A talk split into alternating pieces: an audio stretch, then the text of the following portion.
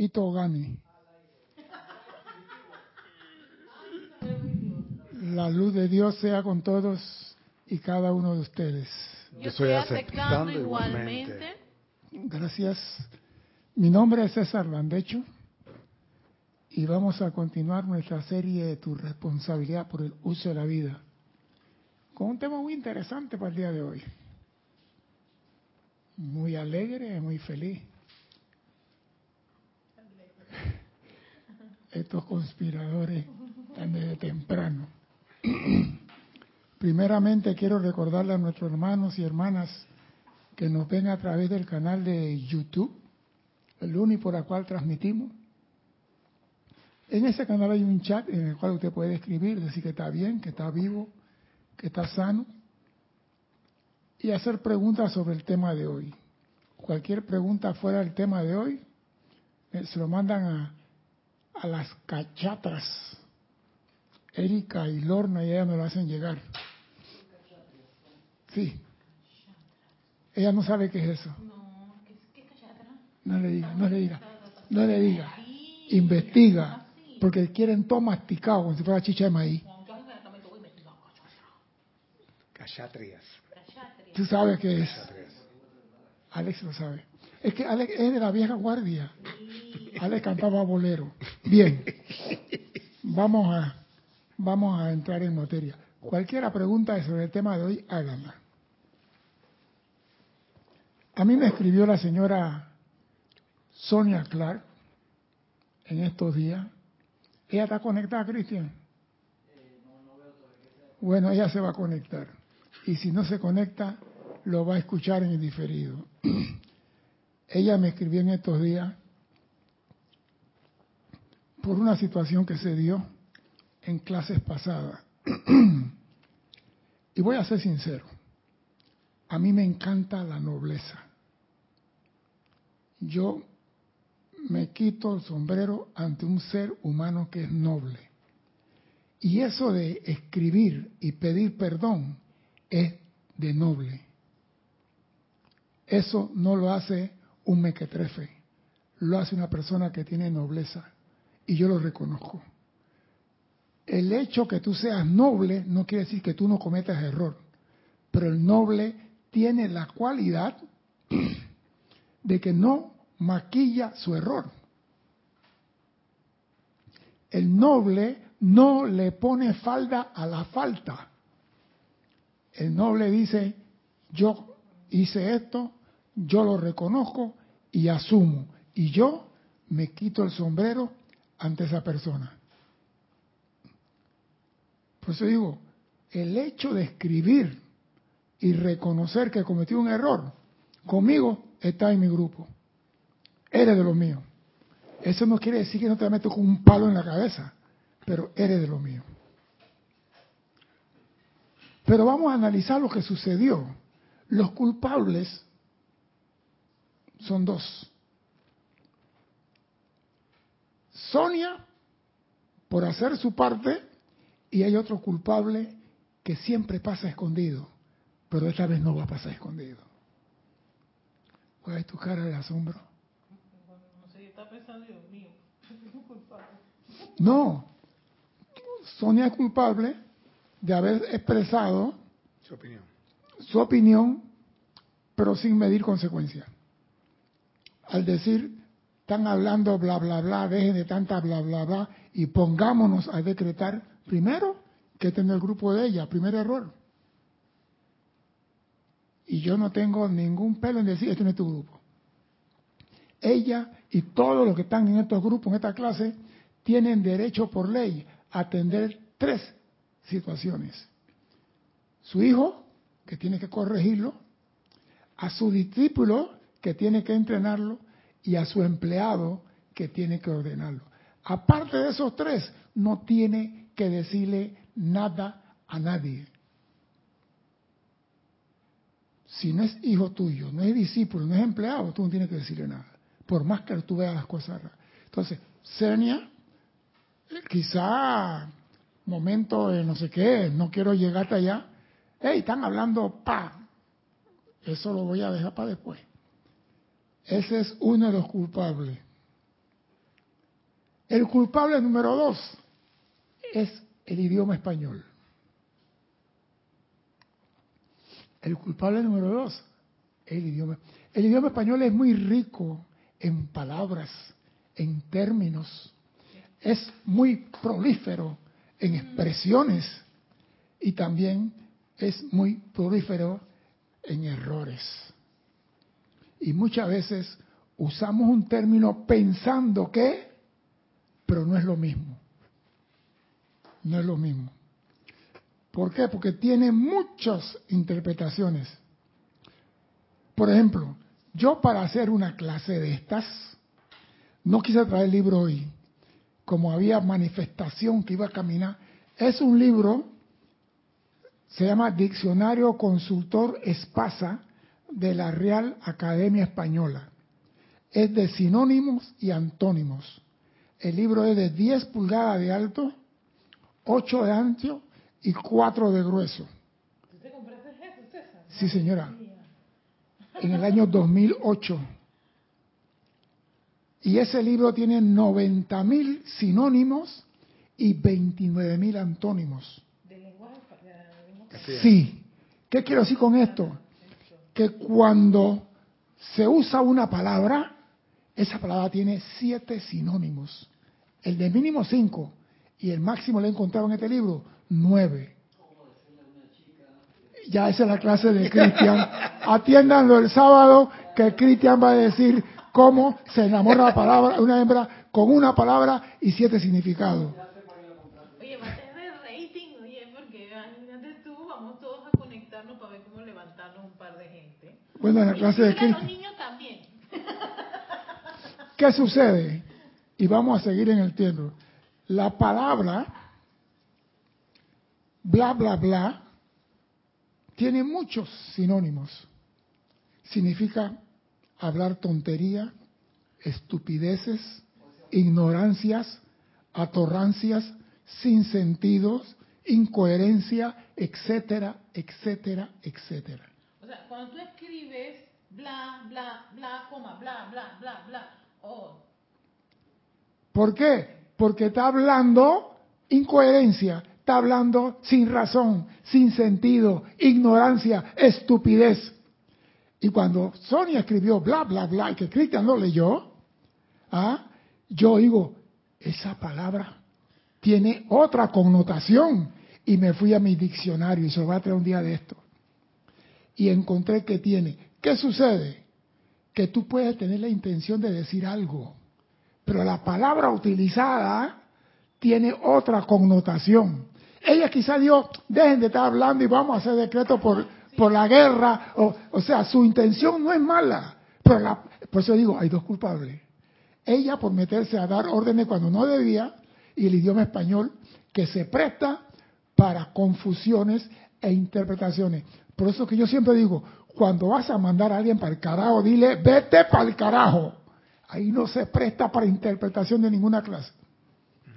Si le vas a mandar donde el viento no da la vuelta, mándalo, pero que sea en español. Porque si yo digo, usted va donde las, las aguas calientes del mar y las brisas tropicales no irán, tú puedes decir que es eso. Y llena el espacio con lo que tú quieras. Y ese es el problema.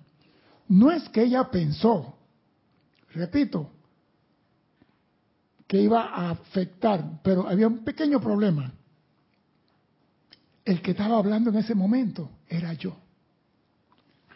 Cuando Cristian leyó lo que ella escribió, yo era el que estaba hablando. Entonces yo lo tomé conmigo, porque todos los demás estaban callados, el que estaba hablando era yo. Y yo lo tomé conmigo, y por eso fue que dije, yo no lo acepto. Yo no acepto. Y si no, caminando. Pero vamos a seguir. Eres noble por pedir perdón repito, es uno de los míos, pero yo no te voy a perdonar.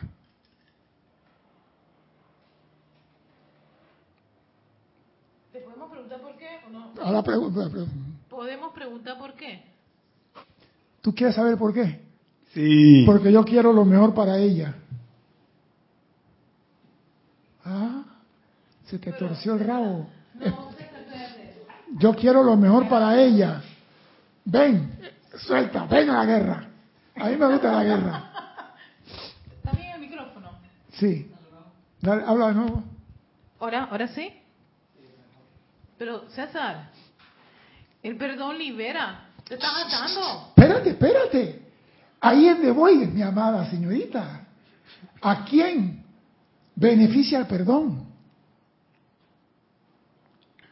¿A quién beneficia el perdón? En una clase sería todos. No, no, no. No. ¿A quién? li- Mi, mi- mi Ah, español ah, es claro. ok. ¿A quién? A la persona. Persona. No dije a quiénes. ¿A quién libera el perdón? ¿A quién lo da? ¿Ah? Explícame. No, espérate, no. Espérate, no, espérate, espérate. Déjame pensar un rato, espérate. Ay, ay, ay. Me acaba de agarrar César, oye, pero es que César vaya a la peste. A quien lo Mira recibe. poner- No, espérate, es que yo, yo, yo, yo he escuchado eso antes. ¿A quién? Nosotros hemos analizado la ley del perdón. ¿A quién libera el perdón? ¿A quién libera el perdón? El, el micrófono. Sí.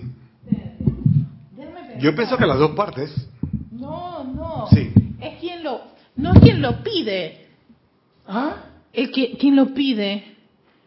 Mire, señorita, vamos, vamos, vamos a entrar en Ok, si yo pido. O sea, Perdón, perdón, vamos, vamos a comenzar. Yo sé, vamos, vamos vamos a avanzar, porque si no, no vamos a avanzar nada. dale. ¿Qué dice la ley del perdón? ¿O qué dice la oración del amado Maestro Ascendido Jesús, Maestro de Maestro? ¿Qué dice en la octava cláusula del Padre Nuestro?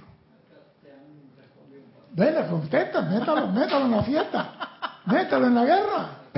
Te ha respondido Norma Villalba, dice a ti mismo. Ay, Paola Farías, al que lo da. Emily Ah. Chamorro, a los dos. Ah. Raquel Melía, quien lo da. Paola Farías sigue, dice, libera los electrones. ajá, Elizabeth aquí sí dice, el que da el perdón. ajá, Juan Marte Sarmiento, a uno mismo. ajá. Rosa María Parrales, el perdón libera aquí a quien lo pide. Yanet Conde, a quien lo pide. Norma Villalba, a uno mismo, libera el perdón. Ah, ¿viste? Marco Por fin. Antonio, ven, entró un par más. Marco Antonio, ah, no, está reportando sintonía. Por fin, ¿a quién? Están reportando. Por fin, la pregunta es, ¿a quién libera? ¿Al que lo da o al que lo recibe? ¿Al que lo pide o al que no lo pronuncia? ¿A quién libera? Pero vayamos a la ley, la ley lo dice. Uno más, uno más. Carlos Dale, dale. que acaba de entrar de Carlos V, dice el perdón beneficia tanto al que lo otorga como al que lo recibe. Mentira. Mentira. Es que, Se lo voy a probar. eh, es que hay una cosa con el perdón. pero La no- ley, pero por amor a Dios, contésteme Ah, la pregunta. madre mía. ¿Qué dice la octava cláusula del Padre Nuestro? Ahí está la respuesta. Perdona nuestra ofensa como también nosotros perdonamos a lo que nos ofende. Re- re- habla por el micrófono. Perdona nuestra ofensa Aguanta, aguanta, aguanta. Perdónala. ¿A Nuestra- quién? a nosotros. A uno. Sigue. Nuestras ofensas como también nosotros Ajá. perdonamos. O sea que yo, al yo perdono, hay un beneficio para mí. Perdónanos nuestras ofensas. Ajá. Así como también yo perdono. Al dar el perdón, yo tengo un beneficio. Y yo no quiero ningún beneficio, yo quiero que toda la energía que se descargue sea para Sonia Clark y en su mundo y en su universo. Yo no quiero nada para mí. Es que no está viendo que cuando tú das perdón hay un quid pro quo. Tú me das, yo te doy. Pero, pero cuando yo ¿Y te cuál digo, es, cuál es la situación en eso entonces, César? la situación es que el maestro ascendido en este libro de electrones da una clase que habla sobre eso y por eso lo traigo hoy. Te juro que es... ¿Ah? Ya la vida. ¿Qué pasó? Sabía, cada vez que tú dices que vienes una clasecita, algo le hiciste a esta clasecita. Pero bueno, está bien. Eh, no me está que quedando, no me está quedando muy claro, Mira, César. por ejemplo, vamos a ponerlo así para que entremos en, en materia.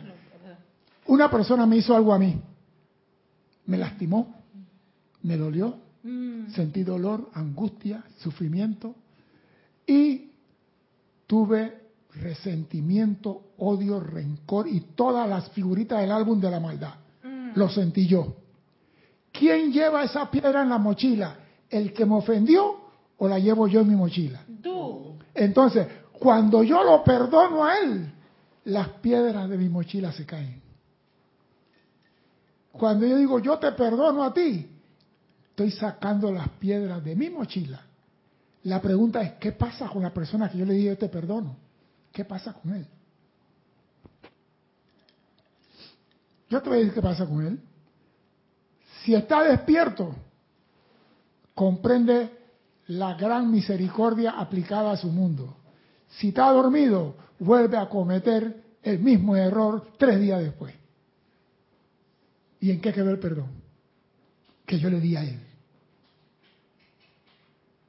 Si él está dormido y no está consciente ah, del que se le aplicó la misericordia divina, que Jesús dijo, perdónalo setenta mil veces, bueno, él dijo setenta veces, pero aquí nosotros conocemos personas de hace tres décadas atrás que será perdonado setenta mil veces siete y sigue cometiendo los mismos errores.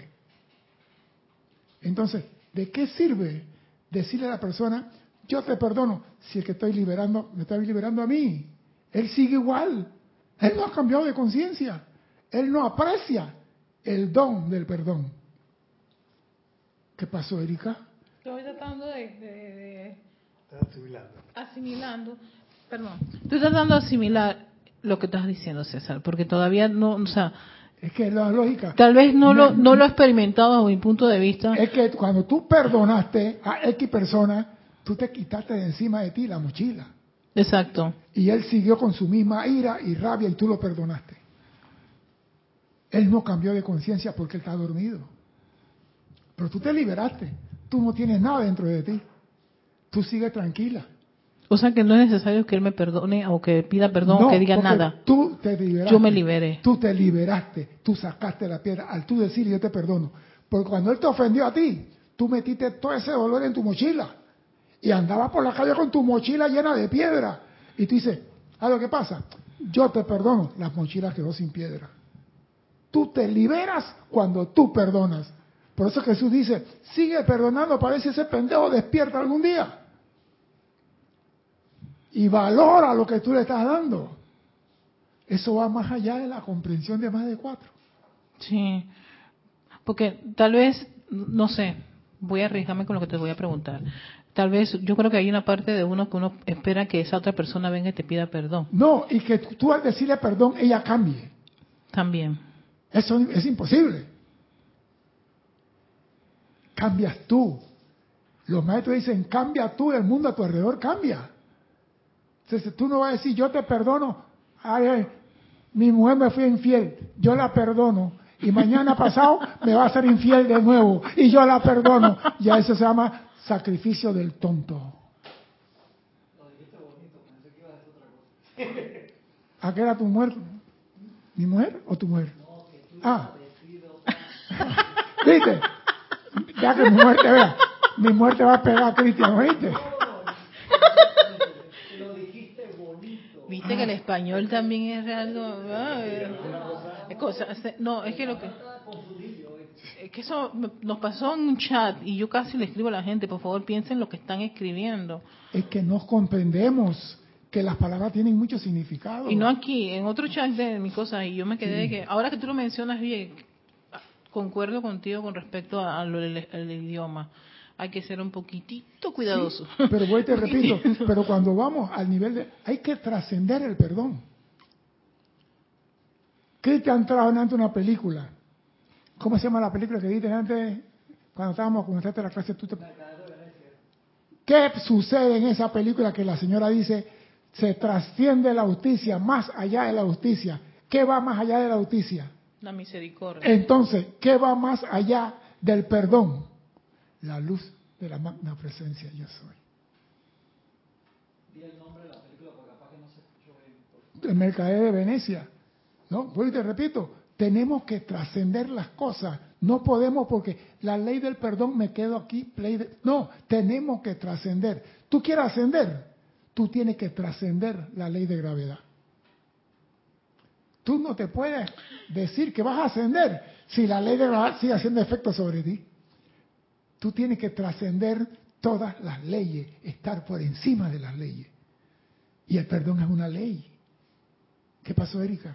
Es que estoy, oh, mira, estoy volviendo otra vez al, al, hecho y me pongo a pensar que al ella pedir perdón, ella sacó la, sacó la roca de su mochila. Claro que sí. Te liberaste. ¿Qué voy a perdonar yo a ella? Yo lo que estoy pidiendo para ella, que la luz de Dios la envuelva, que su presencia la ilumine. Eso vale más que yo decir yo te perdono. Eso la sublima a ella. Ahí no hay beneficio para mí de ninguna clase. Si yo digo, eh, Sonia, yo te felicito por la nobleza, pero yo no te voy a perdonar. Yo voy a pedir algo más que el perdón. Que la luz del cosmos te envuelva siempre. O sea que en tu caso, no, hay una mochila adentro que tú tengas que liberarte de lo que ella haya. No, porque yo no la asumí como, como causa. Entonces, claro, lo que ocurre es que tú, tú eres un instructor, o sea, tú eres un capacitador y estás viendo eso y es una oportunidad para hacer correcciones a estudiantes. Claro. Y estabas en, en la potestad de hacer esa corrección. Claro, y si no sentirme ofendido en ninguna forma. Exactamente, sino sacar un provecho para que todos nosotros... Y aprovecho la oportunidad de traer esto para ver qué es lo que dice el Mahacho Han al respecto. Es que si no exprimo esta cosa, no, me, voy sin comprenderlo. Gracias, amada presencia, soy gracias César por eso. y gracias a Sonia. Es que no lo estaba entendiendo hasta que volví otra vez.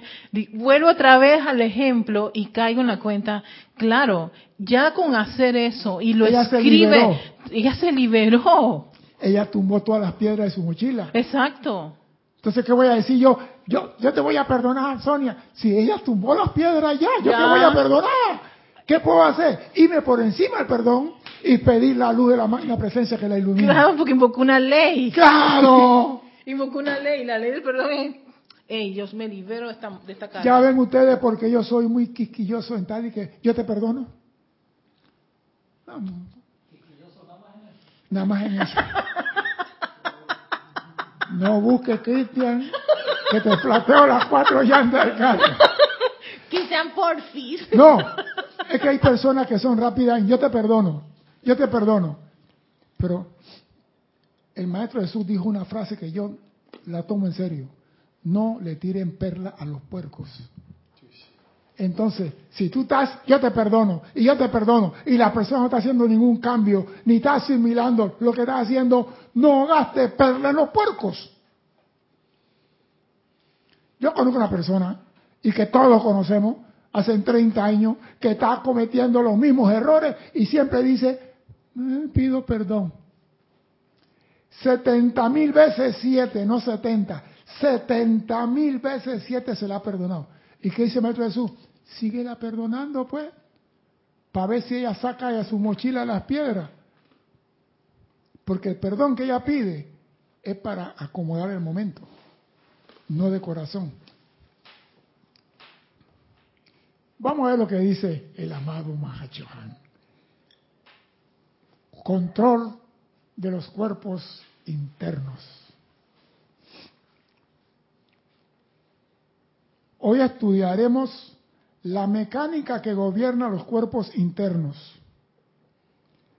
Al contemplarlos, ustedes caerán en la cuenta de que la desintegración de los cuerpos inferiores comienza a darse a partir del primer pensamiento y o sentimiento incontrolado.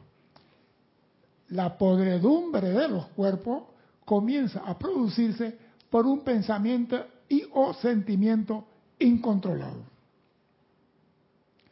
Al que se le permite romper la armonía natural de los vehículos con que se les ha previsto a la corriente de vida en este mundo. O sea que Pueda que en otro universo eso no funciona, pero como nosotros tenemos carne y la carne se pudre, pueda que en otros sistemas de mundo no hay carne y nada se pudra, pero aquí se pudre todo, hasta el acero, tú lo dejas afuera y se oxida.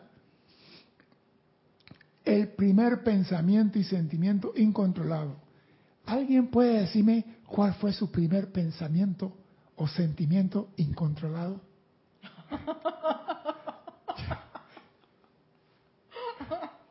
Mi primero.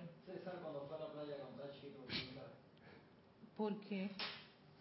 Ay, Cristian, qué rebusca de, ¿Viste? Ese es de él. De ejemplo. Vamos a continuar. Es así como ustedes pueden ver que la armonía es un prerequisito para atraer luz. La armonía es un prerequisito para atraer luz. No hay una manera que la humanidad pueda manifestar ese estado del cual gozó en las edades doradas anteriores, y es que conscientemente atraiga la luz al interior de sus cuatro cuerpos inferiores. Voy a repetir esto. Solo hay una manera. Only one. Solo hay una manera que la humanidad pueda manifestar ese estado de gozo que conoció en las primeras edades doradas. Y consiste en atraer la luz al interior de sus cuatro cuerpos inferiores. Esa luz actuará como de forma similar a un cargador eléctrico cuando fluye por el interior de cada electrón. Oído, esa luz actuará como un de forma esa luz actuará de forma similar a un cargador eléctrico cuando fluye por el interior del electrón, causándolo que gire más rápidamente sobre su órbita, acelerando así gradualmente la rata vibratoria de los vehículos inferiores, lo cual de sostenerse mediante un esfuerzo consciente llevará a la corriente de vida a un estado en que la discordia y la imperfección no se van a registrar. Eso quiere decir que cuando usted atrae luz a sus cuatro cuerpos inferiores, los electrones que forman esos cuerpos comienzan a recibir energía y comienzan a andar a mayor velocidad. Ya sabemos que la enfermedad no es más que una reducción de la velocidad de los electrones en nuestros órganos. Entonces, mientras tú atraigas luz a tus vehículos inferiores, invocas esa luz, no hay enfermedad. No hay inarmonía. No hay tos, no hay dengue y no hay nada. ¿Por qué? Porque estás llenando tus electrones con luz.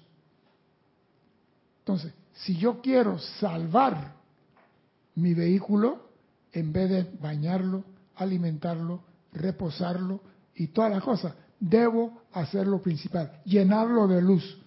¿Lo hacemos? La semana pasada dije, el diezmo, la presencia de dos horas y cuarenta minutos. Nosotros le damos ese tiempo a la presencia. Erika, tú no, no, no, no, no me hagas cara de... ¿Dos horas? ¿Viste? Erika dice dos horas la presencia es mucho, pero cuando está en lo que está, dice que dos horas es menos. No, ya no hago tantas horas. Arde ha disminuido el tiempo, pero, pero, pero, pero sí, yo le dedico un buen tiempo. No, este, ese es tu problema, no es mío. El propósito de atraer conscientemente la luz al interior de su propio cuerpo es aumentar la acción vibratoria de electrones mediante una carga adicional de potencia. El propósito de atraer conscientemente la luz al interior del cuerpo es aumentar la acción vibratoria de los electrones mediante una carga adicional de potencia. O sea que el electrón tiene su velocidad. Es como si la tuviéramos la linterna ella tiene batería y está alumbrando. Pero si yo le pongo una batería, la intensidad de la linterna es mayor. Los electrones alrededor del hígado, del corazón, del vaso, ellos están girando a la velocidad establecida. Pero yo puedo meterle a esos electrones mayor velocidad, mayor intensidad de energía. Y cuando hay mayor velocidad, nada se pega. Una hélice girando a a, 100 revoluciones, tú la agarras con la mano, pero cuando la hélice está a 12.000 revoluciones, te arranca la mano. Entonces, cuando tú elevas la vibración dentro de ti, no hay amargura, inarmonía ni enfermedad. Entonces, el hombre que está enfermo, o aparentemente enfermo, porque ha dejado de llenar sus cuerpos inferiores con la luz. De lucecita. ¿Perdón? de lucecitas. Bueno. Billones. A medida que cada electrón gira alrededor del núcleo controlador del átomo al que pertenece, su aumentada acción vibratoria carga los contornos del cuerpo, así como los procesos de pensamiento y sentimiento. Mira tú, ay, yo tengo, estoy peleando hace tiempo de transmutar un pensamiento que tengo y el pensamiento no se va. Al llenar mis vehículos con luz y los electrones con luz, cambia nuestra forma de pensar y de sentir. Mire usted, estamos peleando para transmutar cuando lo único que se quiere es atraer luz a tu cuerpo inferiores y llenarlo a todo el electrón con luz para que aumenten su velocidad. Y aumentar la velocidad elimina toda fricción que es inarmonía. ¿Qué pasó, Erika? Estoy pensando. O sea, estoy pensando cómo eso puede ocurrir. Tengo, tengo una, una, una, una, una hipótesis. Porque igual todos nuestros vehículos están llenos ya de electrones, ¿no? Sí, pero a qué velocidad.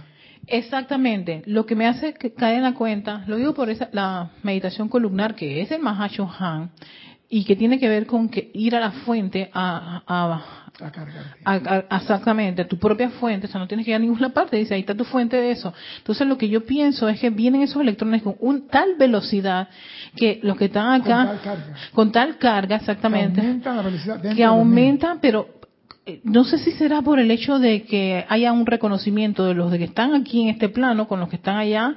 O sea, ¿cómo, cómo, ¿cómo se hace eso? Por ejemplo, esta pelota está girando. yo tengo una pelota conectada a un cordel y yo estoy girando la pelota alrededor mío lentamente. ¿Verdad? Y esa es la velocidad establecida por mí.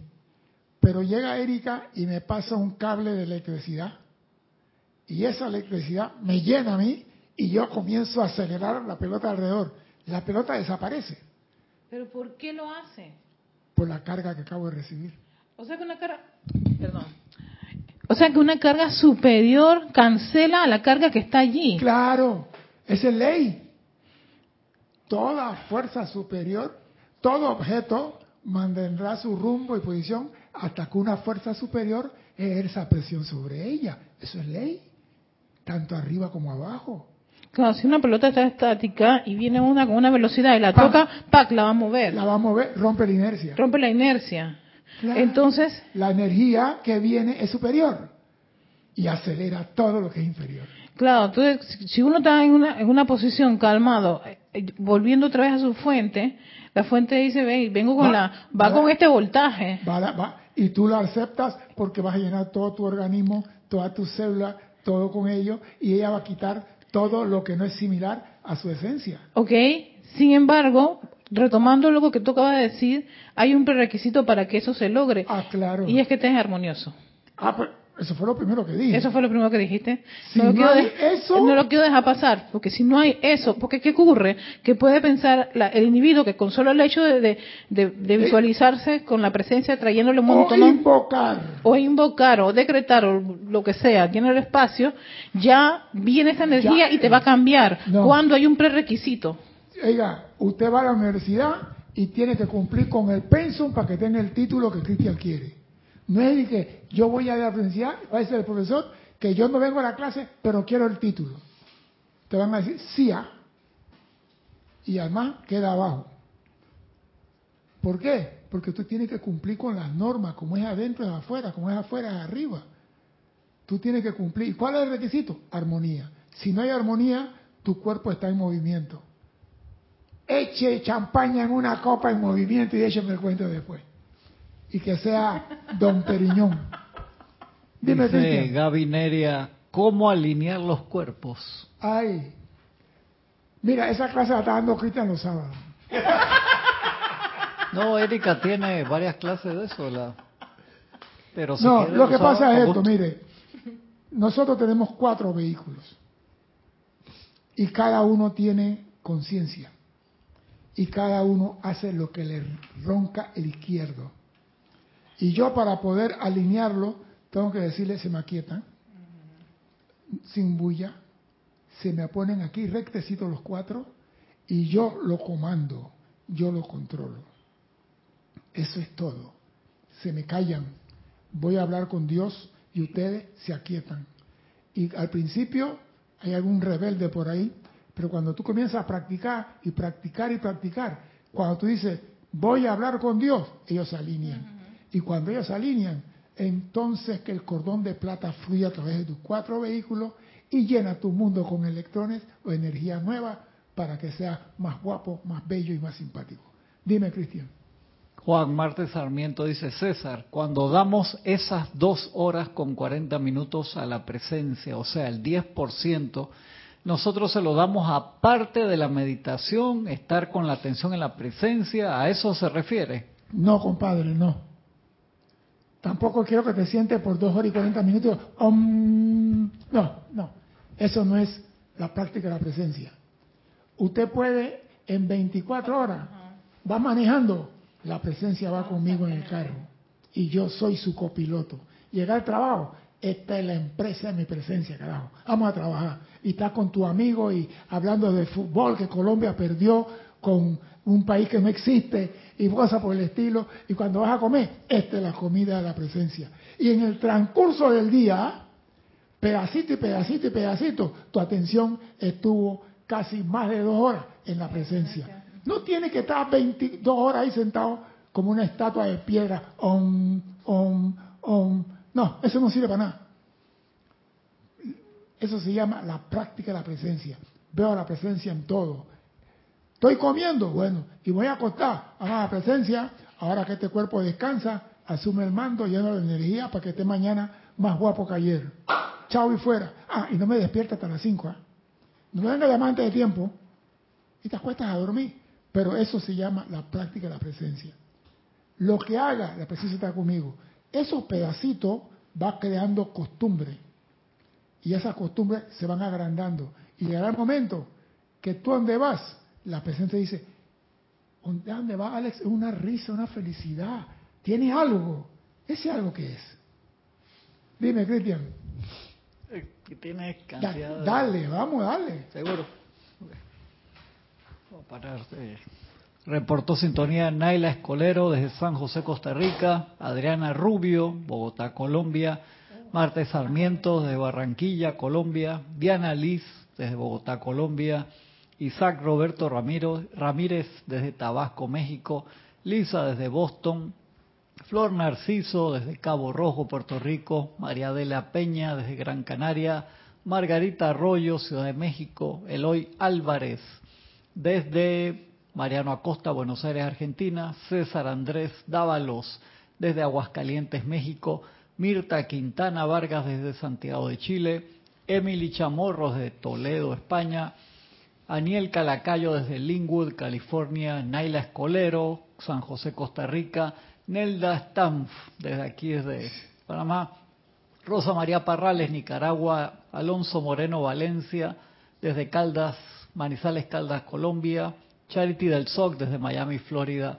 Valentina de la Vega desde A Coruña, Galicia, España, Alfredo Huerta desde Lima, Perú, Janet Conde, Valparaíso, Chile, Maite Mendoza desde Caracas, Venezuela, Hermelindo Huerta desde Bogotá, Marian Herb desde Buenos Aires, Argentina, Denia Bravo desde Home Mills, Carolina del Norte, Rafaela Benet desde Córdoba, España, Noelia Méndez desde Montevideo, Uruguay, Elizabeth Aquisi desde San Carlos, Uruguay, María del Rosario Coronado desde Orlando, Florida, Leticia López, Dallas, Texas, Paula Farías, Cancún, México, Carlos Quinto desde Cypress, California, Norma Villalba, estos fueron algunos que ya estaban respondiendo algunos comentarios, Marco Antonio desde México, Patricia Campos, Santiago de Chile, Mercedes Obregón desde Corrientes, Argentina, Marlene Galarza desde Tacna, Perú, Nora Lisa Fernández desde Panamá, Vivian Bustos desde Santa Cruz, Bolivia, Norma Villalba, allá mm. había respondido ya, esos Gabinerias de México, Rosmarí López desde La Paz, Bolivia, Raiza Blancos de Maracay, Venezuela, Virginia Flores, Guadalajara, México, Antonieta Serrano desde Costa Rica, Ángela López desde Miami, Marlene Blanco, Maracay, ¿Quién me falta? Que esos son. Ah, Mercedes Castellano desde Venezuela. Gracias a todos por su presencia. Repito, cuando usted llena su cuerpo de luz, esa luz no es que entró nada más y alumbró el cuerpo, acelera a lo que sostiene tu cuerpo, que son los electrones. Los cuatro vehículos están formados por electrones. Y que dice Mahachohan, cuando esta aceleración llega a cierta intensidad, las vibraciones más lentas de discordia, enfermedad y desintegración ya no pueden asirse al conjunto de vehículos que llevan este estado de aceleración, así como una tortuga no podrá jamás montarse en un auto a inmensa velocidad. Yo quisiera que una tortuga te pase en un carro que va cosiendo a 100. Tiene que ser ninja. ¿eh? Dice, antes de que el hombre llegue al estadio en que podrá unirse a los dioses, tendrá que dominar las vibraciones de sus cuerpos hasta el punto en que esto no crean ya disonancia alguna en sus mundos o en el de ninguno otro. Antes que el hombre llegue a unirse con los dioses, tendrá que dominar la vibración de sus cuatro vehículos inferiores. Por eso digo, ¿cómo voy a controlar y cómo voy a alinear? Practica desde ya, porque si no tienes eso, no vas para ninguna parte. Si ustedes piensan antes de hablar, oído, viene que ver con la clase. Si ustedes piensan antes de hablar, si piensas antes de actuar y si piensan antes de sentir, esto permitirá que los elementos de sus cuerpos vuelvan a su original belleza, armonía y paz, porque tan pronto como se controla conscientemente la presión de la discordia, el estado natural de la corriente de vida comienza a establecerse a medida que el santo ser crítico devuelve los electrones a su órbita de dignidad y majestad. O sea, que y nosotros, si pensáramos un poquito antes de hablar, evitaríamos problemas. Y no solo en la enseñanza, en todas partes. En todas partes metemos la de andar porque nosotros no hablamos español. Mira, en estos días yo estaba viendo un programa en YouTube donde un español dice, en América, primero que dio un error, dio una torrancia. Dijo que en Latinoamérica no se habla español. ¿A dónde queda Latinoamérica? Latinoamérica. ¿Latinoamérica dónde queda? ¿Dónde queda Latinoamérica? ¿Ah? América. Cristian, hermano, ¿dónde queda Latinoamérica? ¿Ah? ¿Pero dónde, ¿Pero dónde queda Latinoamérica? Acá en el hemisferio. ¡Falso! Latinoamérica no existe porque nadie aquí habla latín. Nadie aquí nunca habló latín. Los únicos que hablaban en latín eran los sacerdotes cuando se tomaron esto y dijeron, estamos predicando en latín. Y ahí en América predicamos en latín. Y surge la frase Latinoamérica. No existe. Aquí hay... ¿Y qué es latino? ¿Y lo latino? No. No, porque... no. No, eso es lo que lo pusieron, lo que llegaron acá. Pero nosotros nunca hablamos. Dime qué país acá en América habla latín. Ninguno. Entonces, ¿cómo va a ser latino? nunca se me ocurrió de dónde vino ser latinoamericano. Bueno, los sacerdotes cuando fueron allá dijeron, se está predicando en latín y en América se predica en latín. ¿Y para dónde vas tú? A llevar la enseñanza allá en latín. Latinoamérica. Nosotros nunca hablamos latín. Never in the life. Hispanoamérica, Iberoamérica, sí existe. Latinoamérica no existe.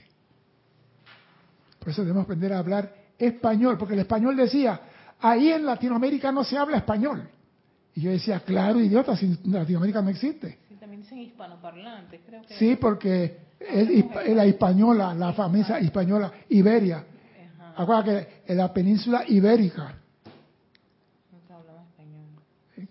Sí, pero digo, entonces no importa, es que ese idioma tiene tantas mezclas que tenemos que aprender a hablar bien. Bueno, la culpa la tiene el idioma.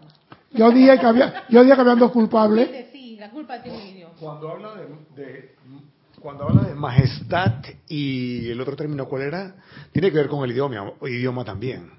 ¿Cómo con majestad? No entendí, no entendí. Ahí en tu última frase dijiste algo, decía eh, la majestad y otra cosa que fue, no se me olvidó ya el, otro término. Tiene que ver con la forma de hablar, obviamente, ¿no? No, yo hablé aquí, dice, voy a leer de nuevo. Dice que lo último, vamos a darle pues. Antes que el hombre llegue al estadio en que podrá unirse a los dioses, tendrá que dominar las vibraciones de sus cuerpos, hasta el punto en que éstos no crean ya disonancia alguna en sus mundos o en ningún otro.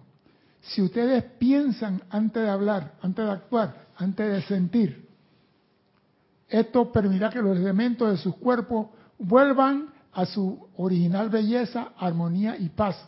Porque tan pronto como se controla conscientemente la presión de la discordia, que es el estado natural de la corriente de vida, comienza a desestablecerse a medida que el Cristo devuelve los electrones a su orden natural de belleza, dignidad y majestad. Belleza, verdad y majestad. Dile a Lisa que busque un Black Love ahora. Dile a Lisa que se busque un Black Love, que eso sea en América. Pero no estoy entendiendo por qué. ¿Qué tiene que ver la majestad? Belleza, ¿verdad? No, no, es que aquí dice, dice, el Cristo devuelve los electrones a su orden natural de dignidad, majestad y armonía. Acuérdense, nosotros somos nobles. Exactamente. La majestuosidad en nosotros. También bien. Por eso que tú crees que yo dije al principio, yo me inclino ante los nobles. Claro, exactamente, sí. Exactamente, ¿verdad?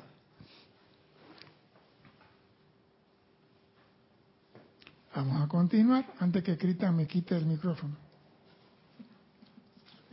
Estamos hablando del el control del tratamiento de los cuerpos internos.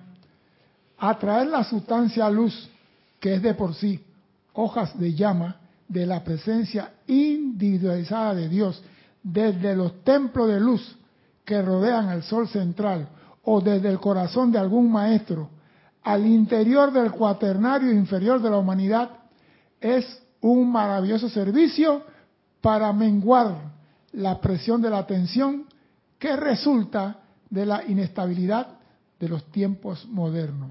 Repito, atraer la sustancia luz desde el corazón de la presencia o de cualquier maestro al interior del cuaternario inferior de la humanidad es un maravilloso servicio para menguar la presión de la tensión que resulta de la inestabilidad de los tiempos modernos. Entonces, cuando tú atraes la luz desde cualquier ser, desde cualquier maestro ascendido al interior del cuaternario inferior, no tuyo, de tu hermano, es el más grande servicio que le puede brindar a un hermano en el sendero. Invocar la luz para él. Por eso que nosotros decimos, la luz sea contigo. Yo digo, mi Cristo sabe tu Cristo. Digo, vamos a trascender eso. Yo estoy invocando la luz en tu mundo. Yo estoy invocando que Dios te envuelva en su luz. ¿Viste cómo la cosa cambia? ¿Por qué? Porque tenemos que trascender las cosas. Nada está escrito en piedra. Mira, yo estaba viendo hoy el consejo de Nicea, el primer consejo de Nicea. Y lo que ahí se hizo, y en el año 380, cuando incluyen el Espíritu Santo en la cristiandad, y por qué surgió el Espíritu Santo y la Trinidad, todo eso está saliendo a la palestra ahora de lo que se habló en ese concilio. ¿Y qué pasó en ese concilio? Habían peleas en lo que decían Jesús es Dios y había una que decían no, Jesús es hijo de Dios. Entonces la pelea era, si Jesús es Dios, es uno con el Padre. No tiene principio, no tiene fin. Pero si Jesús es hijo del Padre, es creado por el Padre, entonces tiene principio y tiene fin, y no es Dios. Y habían dos corrientes que se peleaban y ganó el que decía Jesús es Dios. Pero entonces después dice, Jesús es Dios, pero entonces, ¿cómo podemos, que se hizo hombre, si es Dios? Entonces, pero tiene que ser alguien que lo creó, alguien que le dio la potestad al Espíritu de Dios. Y entonces surge el Espíritu Santo y surge la Santísima Trinidad. Mira de dónde nace todo eso.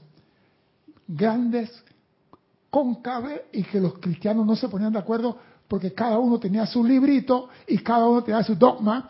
Y llegó Constantino y dice, se acabó, aquí yo pongo todo lo que ustedes van a usar.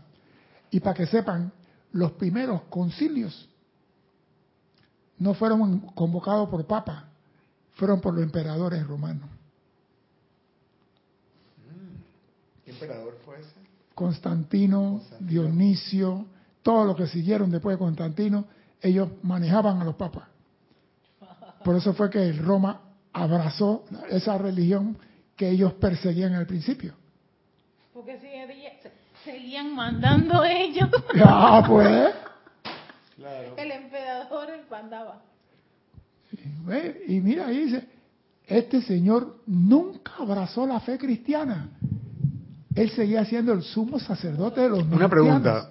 Y antes del concilio de Nicea, entonces, ¿qué es lo que estaba sucediendo? Bueno, que agarraban a los cristianos, lo echaban a los leones y los romanos iban a comer papas fritas viendo cómo se comían un judío. Ese era todo. Ese era el hobby de los romanos. Ir a ver cuántos cristianos hay. ¡Veinte! ¡Eh! ¡Échenle los tigres! Mira cómo se lo come el tigre está comiendo pollo acá. Mira el otro, mira el otro corriendo, pobrecito. Agárralo, agárralo, agárralo. Como si fueran Oye, pero ¿qué será la televisión en ese tiempo? Este era el show en ese tiempo. Pero iba la gente, hombres, mujeres y, niños. Una pregunta entonces, ¿por qué el emperador cambia todas sus cosas para abrazar esto? No, porque estaba en decadencia el imperio romano. Ya se estaba ah, fracturando. Y él necesitaba algo que lo uniera. Y era algo que viniera de arriba un Dios de arriba que controlara todo. Y aprovechó y se agarró. Él nunca se convirtió en cristiano y es santo hoy en día. Y es santo. Vamos a dejarlo ahí, no nos metemos por ahí. No nos vamos a meter por ahí. No me quiero meter por ahí. Cuando los cuerpos internos de la gente está, están en paz y serenos, armonizados, alineados, le es tanto más fácil aceptar la luz de la iluminación y la dirección del ser crístico. Cuando los cuerpos internos de la gente están en paz y sereno, le es tanto más fácil aceptar la iluminación y la directriz del Cristo interno.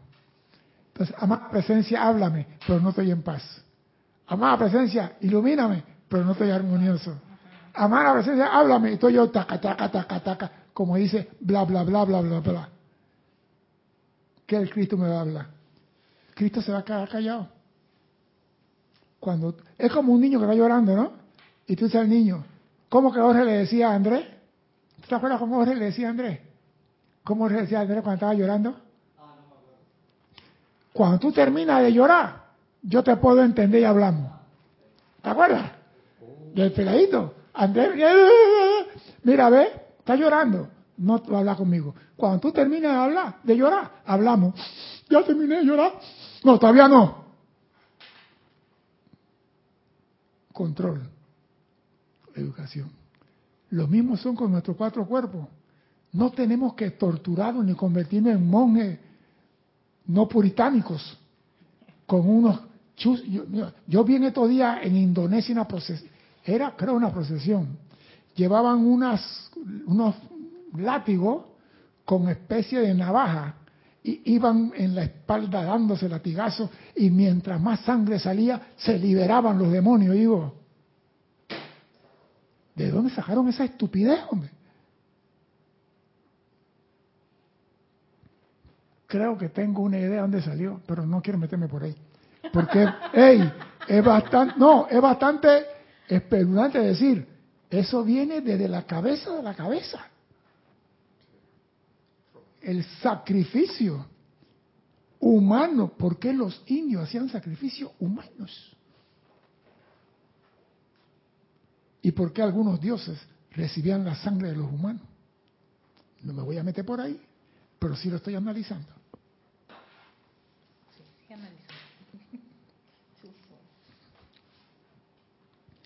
Oiga esto, ¿eh?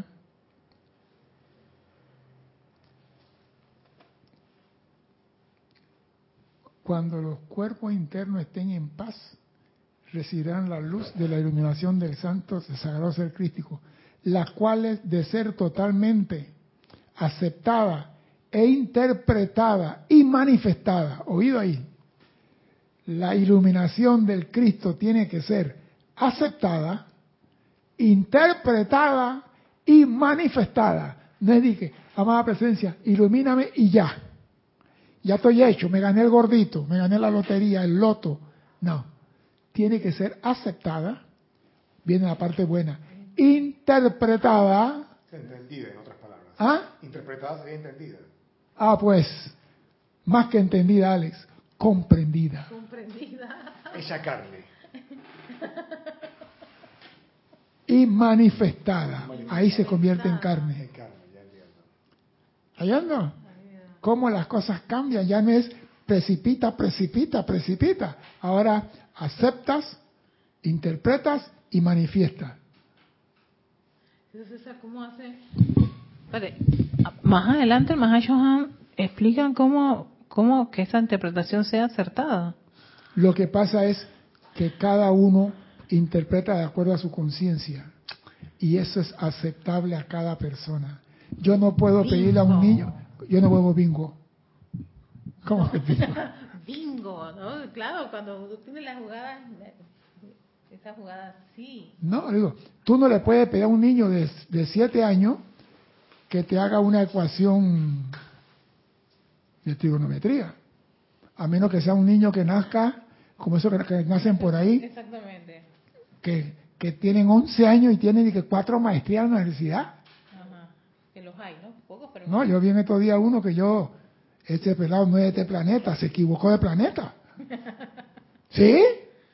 Como un niño que nada más tiene 11 benditos años, meta en una universidad está en el último año haciendo tres doctorados al mismo tiempo. Cuando el ser humano da vaina, a los 20 años está haciendo uno. 11 años. Cuando tenía 7 años en la escuela, no, no, no, tú no puedes estar aquí. Pusieron a hacer examen de primer año, vaya. Segundo año, vaya. Cuando tenía 9 años, estaba ya en sexto año. Dos años más, pasó los dos años en la universidad muerto la risa. Ese no es de aquí. A menos que sea un niño así. Pero tú no le puedes pedir a un niño recién nacido ecuaciones que no tenga conciencia. Y la ley dice todo de acuerdo a su capacidad. Se te va a juzgar de acuerdo a tu capacidad de hacer. Pero hay muchos que no hacen teniendo capacidad. Y hay otros que con poca capacidad hacen. No es una crítica, nada más es que estoy mirando. Que todos tenemos diferentes niveles de capacidad y se te va a juzgar por lo que tú puedes hacer. Dime. Yo me pregunto, un genio así como eso, como esos niños así que son brillantes, ¿cómo serían ellos cuando estudian, digamos, algo así como... Lo que pasa es esto, mira, hay un muchacho en España, que ahora mismo tiene 14 años, no me acuerdo el nombre de él, sale mucho en la televisión y lo entrevistan y la respuesta que ese muchacho da con 14 años, tú dices, este es un viejo de las edades. Ah, sí, verdad, sí, yo creo que sé quién es. Ese pelado da una clase de respuesta y digo, ¿de dónde saca eso? Porque la cosa no es escuchar por escuchar, la cosa es analizar lo que estás escuchando y ese pelado de dónde saca esos términos y, y, las cosas. Le preguntaron algo sobre la muerte y la vida, algo así por el estilo. Y él dice, nosotros en este plano estamos sujetos a los elementos de este plano. Y en este plano todo tiene un principio y un fin. Pero nosotros no somos de este plano. Y digo, ¿de dónde sacó eso? Nosotros no somos de este plano. Nosotros venimos aquí a aprender y seguimos de plano en plano hasta volver a la realidad de lo que somos. No dijo la presencia, no dijo nada, pero a volver a la realidad de lo que somos. Yo digo, analiza la palabra de ese chiquillo. Y hay peladitos, por eso que el Mahacho dice, usted puede aprender de un pájaro que pasa volando o de un niño. No aprender eso. yo la más vengo aquí a traerte lo que dice el Mahacho Han, pero te toca a ti interpretarlo y aplicarlo. Primer paso, aceptarlo. Segundo, interpretarlo. ¿Qué quiso César decir que él no va a perdonar a Sonia porque ella ya sacó las piedras de su mochila? Analiza eso. Eso trasciende la ley del perdón. Ya tú estás en un estado diferente. Ya a ti nada te molesta cuando te ofenden. Porque tú dices, él pide perdón. Yo no le voy a dar perdón porque yo no quiero que me beneficie a mí. El beneficiado debe ser él. Porque el perdón lleva ese amarre que el que lo da recibe. Perdóname así como yo perdono. Está amarrado. Ey, que bésame como yo te beso. Bésame tú y se acabó. Ah, no. Si tú me besas, yo te beso a ti. me gustó el beso. mucho. Dime, Cristian. Dice Gaby Neria, ¿serán juzgados según su capacidad? Entonces, ¿cómo será? Si hay juicio. Claro, claro que tú vas a ser juzgado de acuerdo a tu capacidad. Vamos a decirlo así, pues. Eh, ¿Qué fue la que habló ahí? Nelly, ¿no? Gaby Neria. Gaby Neria, bueno. Bueno, Gaby, yo quiero que tú me digas a mí cuál es el GIAS, el TAS y el GAPS de un avión volando a 35 mil pies con 26 mil de revoluciones. Ese es tu examen para ascender.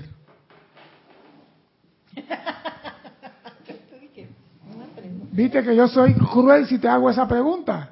Te estoy preguntando la velocidad indicada del avión, la velocidad relativa a la Tierra y la velocidad del avión de acuerdo al aire relativo sobre él. Y todos esos factores te dicen a ti cuál es la distancia que recorre el avión sobre la Tierra. Así tú sabes si estás llegando o no. Pero eso cómo lo sabes tú cuando estudias aviación. Entonces yo no te puedo poner un examen a ti que no te dado la materia de aviación. Entonces a ti se te va a juzgar de acuerdo a lo que se te dio. ¿Qué se te dio? ¿Qué materias aprendiste? ¿Qué interpretaste? ¿Qué aplicaste en tu vida? Ah, bueno, Gaby, dime, ¿qué es lo que hay dentro del plasma solar? ¿Y a qué intensidad se proyecta? Ahora sí, pues. Yo nunca he estado metido en el sol. Tengo que ir a YouTube a investigar las últimas satélites que han medido. Tan apenas aproximándose al sol, porque antes todo lo que tiraban desaparecía. Eso lo quemaba. Entonces, no se te puede juzgar y, evaluar de algo que tú no has recibido. ¿Tú te imaginas? Y que usted sabe de buceo. Bueno, ¿y cuántos bares hay a 20 metros? Me va a decir, profesor, me está fracasando. Sería crueldad. Y eso lo dio el maestro de Moria. Sería crueldad apagarle el medidor a la gente de la tierra cuando no se le ha dado la libertad de conocer al yo soy, los siete rayos. Cristian esa clase, en el Moria dice, abran la puerta, dale todo el conocimiento a la humanidad, porque ¿cómo vamos a cortarle el medidor si no tienen conocimiento? Se te busca por lo que tú conoces y aplicas, interpretas y manifiestas. Tan sencillo como eso. No se puede. Y el que hace eso es cruel. Sea Dios, sea quien sea, el que juzga a una persona sin... Mire, yo me acuerdo, perdón, Cristian, cuando llegué a la escuela de aviación, yo llegué tarde porque estaba por fuera del país y llegué tres días tarde. Y el profesor, cuando yo entré al salón, estaba repartiendo un examen. Y me dice que usted está en la lista mía. Yo digo, sí, mi nombre es César Landecho. Ah, sí, aquí estás. Y él, tenga su examen. Y yo me le quedé mirando y digo, ¿qué examen? Dice, ¿tú eres mi alumno? Esta es mi clase. Ahí está tu examen. Y nunca me dio una, este es avión, este. Y yo agarré el examen y me senté. Y ahora sí. Vamos a ver lo que yo sé un poquito. Ra, ra, ra. Le saqué 37 de 100. Mátame Dios, apuñálame el orgullo de César. Y me dice, no te, no te sientas mal, sacate más de cuatro brutos que están aquí, que sacaron 22. Mira, ve, no te sientas. Pero, tú no me clase a mí. Dice, yo tenía que ponerte nota a ti hoy. Y me clavó el examen. Y yo quedé con eso, ¿no? No fue cruel. Él lo hizo para joder paciencia. Porque después me dijo a mí, esta nota es importante, pero no como la que te tocan después. Laboratorio, navegación, instrumento, vuelo, radar, esas son las peludas. Esta no, este aeropuerto, de cuánto mide el aeropuerto, el largo del aeropuerto, eso varía de acuerdo a la altura y eso tiene variación. Así que eso no es tan. Pero para mí, 37, mira que han pasado tantos años. De la... A la perfección lo recuerdas. Eso, la cara del profesor, sí seguro que lo tiene así marcado. Eso fue en el año 19, en marzo de 1983. Dime, Cristian. Carlos V dice César. Entonces el perdón es requerido solamente cuando se ha aceptado una ofensa. Si no he sido ofendido, no requiero perdonar nada. Gracias. Gracias, Carlos. La, hey, el mal viene a mí y no tiene a dónde asirse. ¿Por qué voy a perdonar si nada se me pegó? Si yo acepto la ofensa y la meto en mi mochila, tengo que sacarla. Entonces, la única forma de sacar la piedra de mi mochila es perdonando al que me ofendió. Pero si él no tiene conciencia, no está despierto, él va a cometer el mismo error mañana y pasado. Pero cuando yo digo, yo te perdono, las piedras de mi mochila desaparecen. Yo soy el beneficiado con el perdón. Parece mentira, pero así es la ley.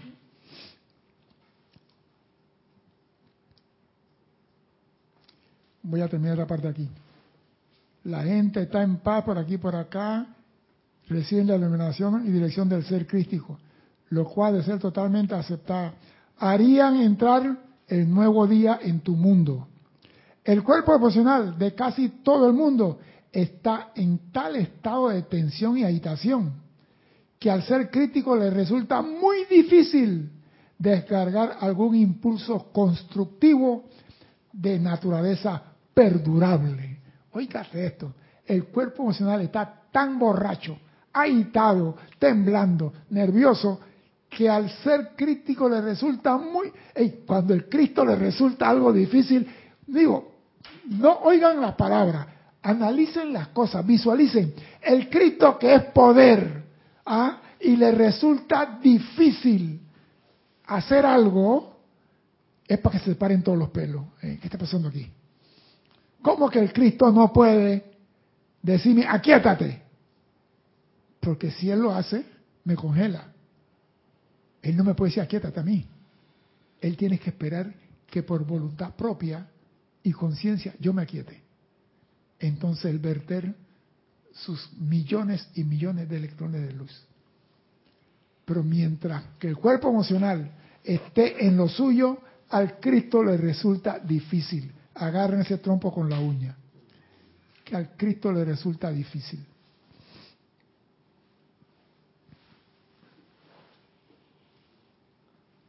Las siete guardianas de la esfera recibirán con sincero beneplácito la asistencia de aquellas corrientes de vida que invoquen el tratamiento de esos cuerpos internos, lo cual facilitará tremendamente el trabajo del Cristo cósmico que arremete.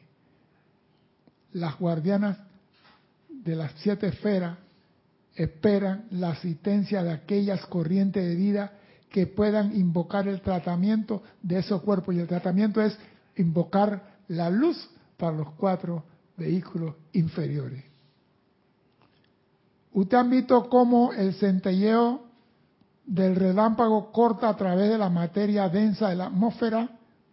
Bueno, asimismo viene la ayuda de los maestros ascendidos al interior de los cuerpos internos de la gente, siendo estos lavados exactamente igual que la lluvia lava la atmósfera y la superficie de la tierra. Cuando usted hace el llamado a los maestros ascendidos pidiendo luz o la presencia, eso viene a hacer su trabajo de limpieza. Pero como los que están dormidos no saben que tienen que invocar la luz, le toca a aquel que tiene conocimiento, aquel que interpreta, aquel que acepta proyectar luz. Por eso que siempre digo, mándele luz a la gente. Es que eh, por eso que de repente se la pueden los maestros, los ángeles se la pueden dar a alguien que esté quieto, aunque no está pidiendo nada. No está pidiendo nada, pero está quieto. Pero está alineado. Mira, cuando tú te alineas, tu parabólica está en posición. exactamente. Y entonces puede que eleve en ese momento Cuando se está mandando una oración. La parabólica que están alineadas, todas reciben. Y ahí, ahí está el individuo que está tranquilo. Sí. Fuck, y le, van, y le mandan eso y... Por eso tú tienes que tener control sobre tus cuatro vehículos. Tú tienes que ser el Señor. Señores, esto no es fácil. Usted sabe que tener cuatro perritos y que sean de cuatro razas diferentes y que cada uno haga la suya. Y que tú, fulano para acá, fulano. Por eso digo, yo siempre admiré a mi abuelo. El chihuahua es el Mi abuelo tenía cinco perros y nosotros estábamos peladitos. Y abuela, hey, fulano, vamos a comer. Y nos sentábamos así en la, en la, finca afuera. Y estábamos nosotros comiendo y el perro estaba echado ahí, ¿ve? Y el perro ni nos miraba. Y nosotros con la comida ahí.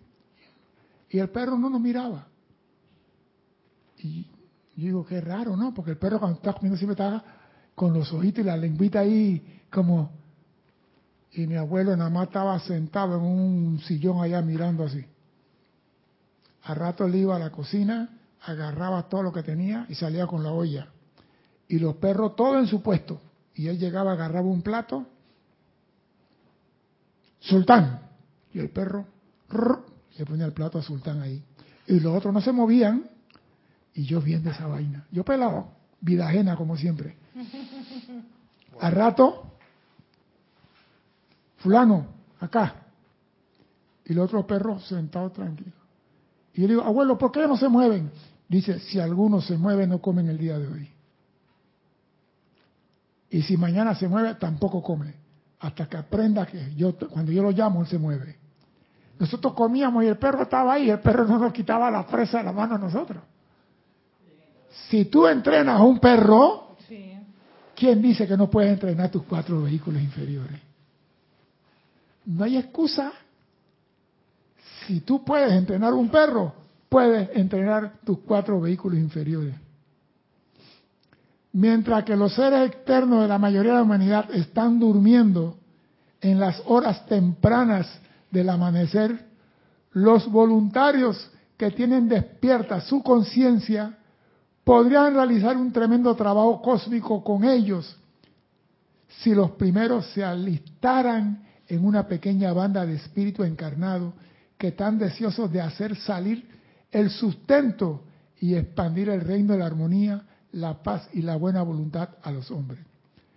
Si los voluntarios, los voluntarios que tienen despierta su conciencia, podrían realizar un tremendo trabajo ayudando a aquellos que están dormidos, pidiendo que la luz llene sus cuatro vehículos inferiores. Por eso que yo no puedo venir aquí a decir yo te perdono. Yo vengo a pedir que la luz te llene. ¿Por qué? Porque eres noble. Eres uno de los míos. Yo me acuerdo una vez, me lo voy a decir aquí. Esa vaina fue en el año 71 me acuerdo que el Paredes, el que fue general aquí en Panamá, era coronel. Y el capitán Herrera, jefe de la compañía de combate, llegó la orden que no usaran los carros que teníamos ahí para hacer diligencias personales. Y llegó un teniente y dije, no, no, no, vete a mi casa y tráeme mi comida.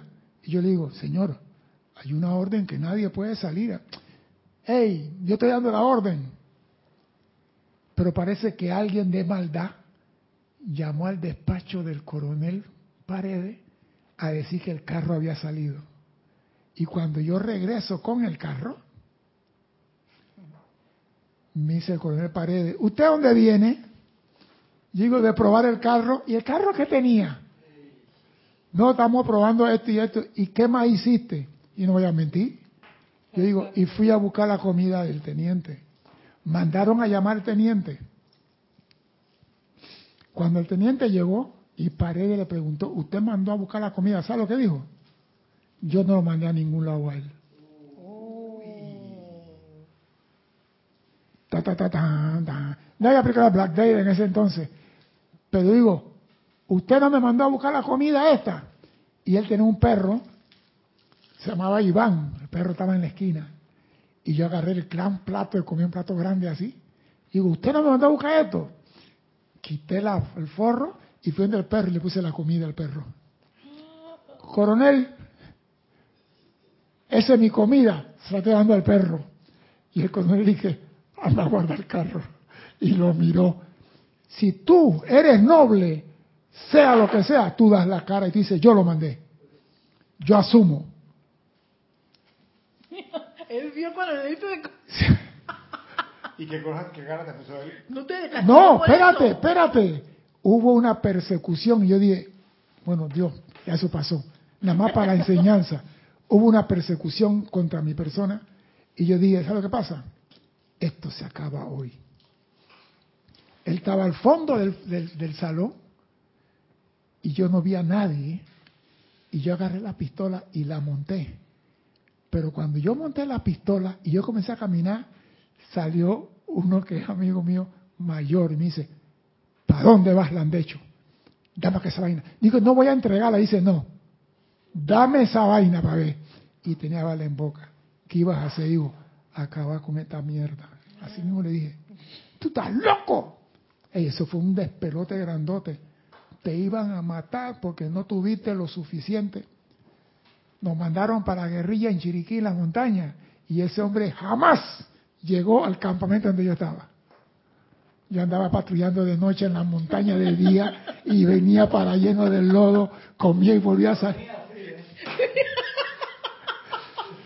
Porque Ey, si ven al andecho, avísenme. Espérate, mira tú cómo es la vida. Y después un día lo encontré, después de la invasión, lo votaron a ellos, un día lo encontré. Y lo miré. Y le dije, yo porque le tengo rabia a ese hombre. No ve. Y él, le han dicho, ¿cómo está? Yo digo, muy bien, coronel, ¿y usted cómo está? Llegó a coronel, que tú estás en la aviación, me dijeron que, que eres por aquí por acá, qué bien, te felicito. Ok. No hay rencor. digo, ¿para qué tenerle rabia? No, lo que quiero decirte, Cristian, que cuando tú eres noble y tú dices algo, tú te sostienes. Los nobles decían, yo lo hice y pago por lo que hice. Esa vaina y que yo no lo hice. Que, que mira que yo no quise decir eso, que lo dijiste, se acabó. No hay mentira. Yo siempre he sido, a mí me conocían por eso, lo que este hombre te dice, eso es. Él no te va a mentir. Porque a mí no me gusta eso. ¿Él era superior que tú? Sí, él me tenía, él tenía un rango encima del mío. ¿Qué dijo el otro, el, el, el, jefe? El jefe, cuando se enteró, ¿cómo que te ibas a matar a ese hombre? ¿Estás loco? No, no, no, no se te puede pasar esa, se te va a castigar. Eh, mándeme para donde sea. Va para la montaña, voy para la montaña. Y cuando se formó la, la guerrilla ahí arriba y que hay que mandar más tropas y llegó a... ¿Y quién está encargado de esa gente? La han hecho. Ay, Dios mío. Porque le dijeron, te metiste con el hombre equivocado. Porque decir, cuando yo digo, voy contigo, voy contigo, a mí no me importa lo que va a pasar. Bueno, ya no, ya esos tiempos pasaron. Pero sí tenía una cosa, yo respeto la nobleza. Yo admiro la nobleza. Si tú me dices, yo te puedo, mira, una vez, estando en la base de Ribato, yo bajé la torre de control, más contento, me cambio de ropa y cuando voy a salir, nadie sale porque rompieron no sé qué el televisor. Y yo digo, ¿y yo qué tengo que ver con esa vaina? Todo el mundo formar la fila ahí. Nadie sale, oficial, nadie sale, porque rompieron el televisor. Por última vez, ¿quién rompió el televisor? Y todo el mundo. Y yo digo, oiga, mayor, ¿qué fue lo que pasó? Se rompió el televisor y nadie fue. Bueno, señor, yo fui pues. Ya que, ya que tú te largas, fuera de aquí, pero ellos se quedan todos. ¿Por qué? Porque tenía, y al final, jefe, fue sin querer. Ahora lo pagas, pendejo, porque cuando yo pregunté, tú dicho yo lo rompí, yo compro uno nuevo. Por no tener valor, por no ser digno. El estudiante de la luz tiene que ser digno, aceptar lo que dice, reconocer lo que hace y decir, yo asumo mi responsabilidad, así como yo asumo la mía de impartir la luz para que usted avance en el sendero. Mi nombre es César Landecho, gracias por la oportunidad de servir y espero contar con ustedes el próximo martes, Dios mediante, las manifestaciones de Panamá hayan terminado. Muchas gracias.